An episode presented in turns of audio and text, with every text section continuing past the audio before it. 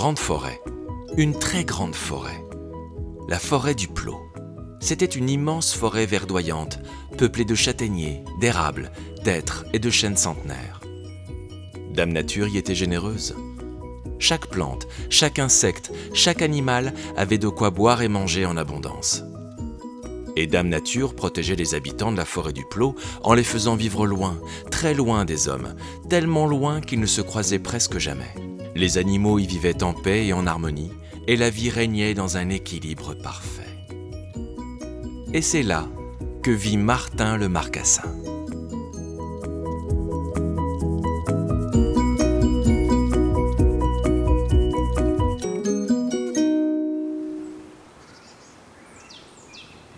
La famille de Martin continuait ses recherches.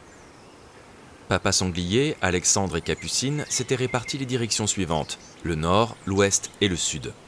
L'est était le chemin vers la maison, et ils décidèrent qu'ils retrouveraient peut-être Martin à leur retour. Maman Sanglier resta sur place avec les petits. Elle consola et rassura Billy et Lolo qui étaient tristes de ne plus revoir Martin. Maman Sanglier leur montra un visage rassurant, même si au fond d'elle, elle ne comprenait pas pourquoi Martin avait disparu. Tandis que maman sanglier et les deux petits restaient au point de regroupement, les plus grands ne comptaient pas leurs efforts pour retrouver Martin. Tous les trois, chacun sur son chemin, reniflaient l'air et la terre pour obtenir une piste. Chaque souche d'arbre, chaque bosquet fut inspecté, et cet endroit de la forêt fut passé au peigne fin.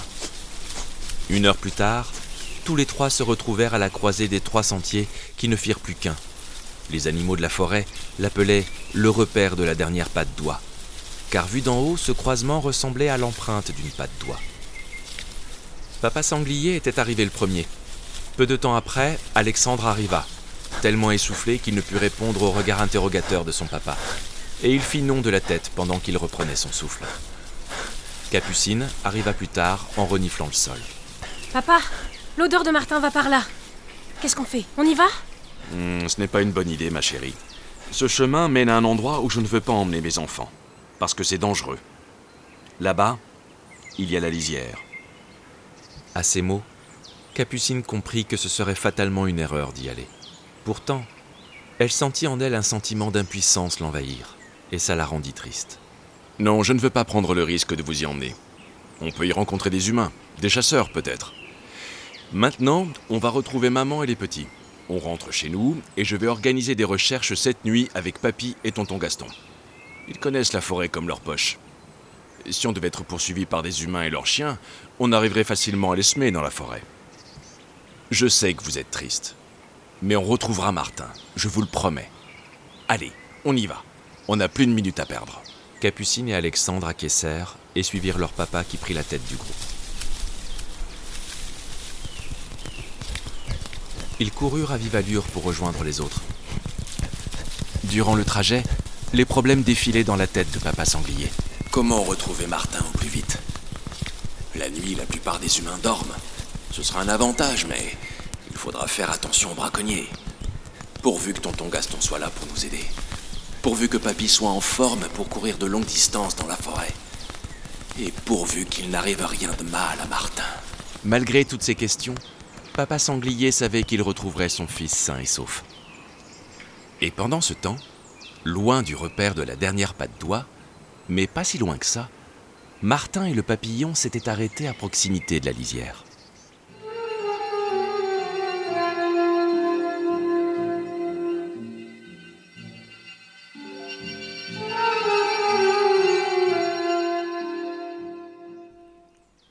Et de là, Martin vit pour la première fois l'endroit tant défendu, la zone interdite. Une lumière intense y régnait et d'autres sons s'y faisaient entendre. Joli papillon, tu m'as emmené très loin, dit-il au papillon qui était posé tranquillement sur un tronc. Je vais devoir te laisser maintenant. Je vais retourner à ma maison. Mes parents vont s'inquiéter. Alors, euh, au revoir. Et le papillon s'envola dans la direction de la lisière.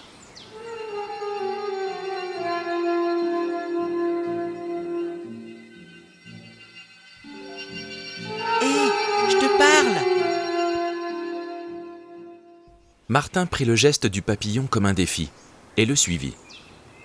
Hé, papillon Quand je te dis au revoir, tu pourrais me répondre, c'est pas poli. Le papillon ne répondit pas et continua à battre des ailes en direction de la lumineuse lisière.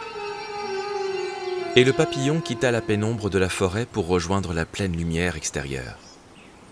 Cette lumière était presque aveuglante, et Martin plissa des yeux, le temps qu'il s'adapte à cette intensité. Une fois ses yeux habitués à la clarté de ce nouveau monde, Martin ouvrit les paupières. Devant lui, il découvrit un chemin caillouteux qui longeait le côté arboré où il se tenait. De l'autre côté, le chemin était bordé de murets et de clôtures. Et encore plus loin, il distingua de grandes étendues d'herbe, des longues haies et quelques arbres. Les odeurs n'étaient pas les mêmes que celles qu'il connaissait, les sons non plus. Il y avait d'autres insectes, d'autres oiseaux, et il sentit aussi des odeurs qui lui étaient encore inconnues. Pas d'odeur humaine, ni d'odeur de chien. Que faire? Rentrer à la maison ou partir à l'aventure? C'était un autre monde. Il commença à faire demi-tour lorsqu'il entendit depuis l'autre monde. Étaient-ce des éclats de rire? Mais oui, quelqu'un riait. Mais qui? Guidé par sa curiosité, Martin quitta avec prudence la bordure de la forêt pour rejoindre le chemin.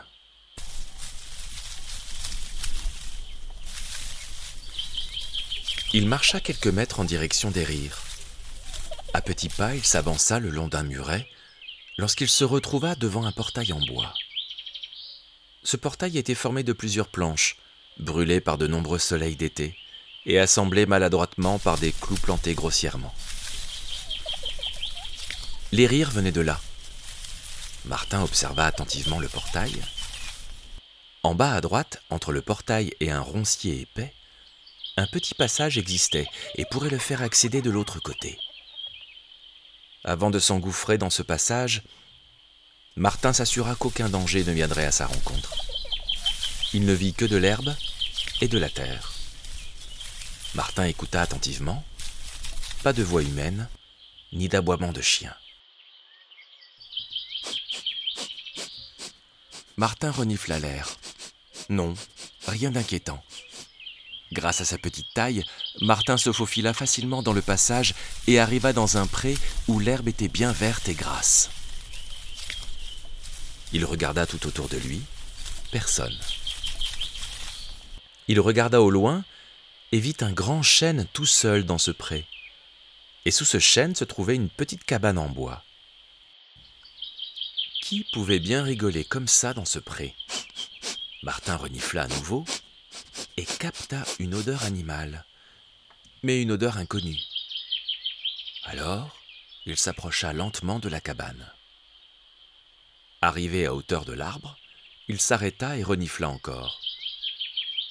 L'odeur inconnue était plus présente. Elle venait de la cabane. Étaient-ce des chiens?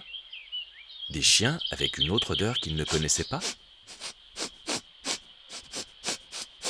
Il entendit aussi des animaux parler. Étaient-ce des chiens? Martin n'en avait vu et entendu que de loin, mais ses parents lui en avaient beaucoup parlé.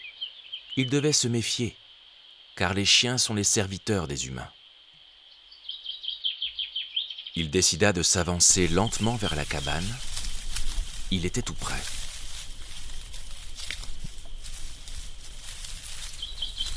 Quand soudain, il vit en sortir un chien, un chien avec des cornes et une barbichette, un chien qui le regarda tout étonné aussi.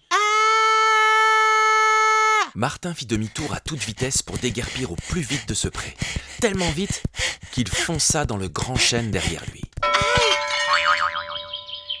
Quand trois créatures vinrent voir qui était venu leur rendre visite dans leur pré, elles virent Martin allongé au sol, assommé. Elles se regardèrent toutes les trois et dirent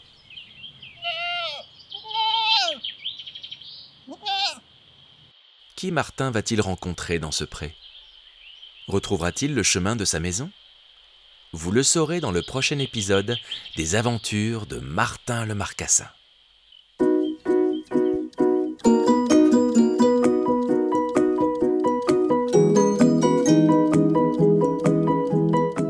Les aventures de Martin le Marcassin est un podcast pour enfants écrit et réalisé par Dominique Grilla. avec les voix de Claire Abrahamian, Marin Bichy, Mathilde Mellero et Isée.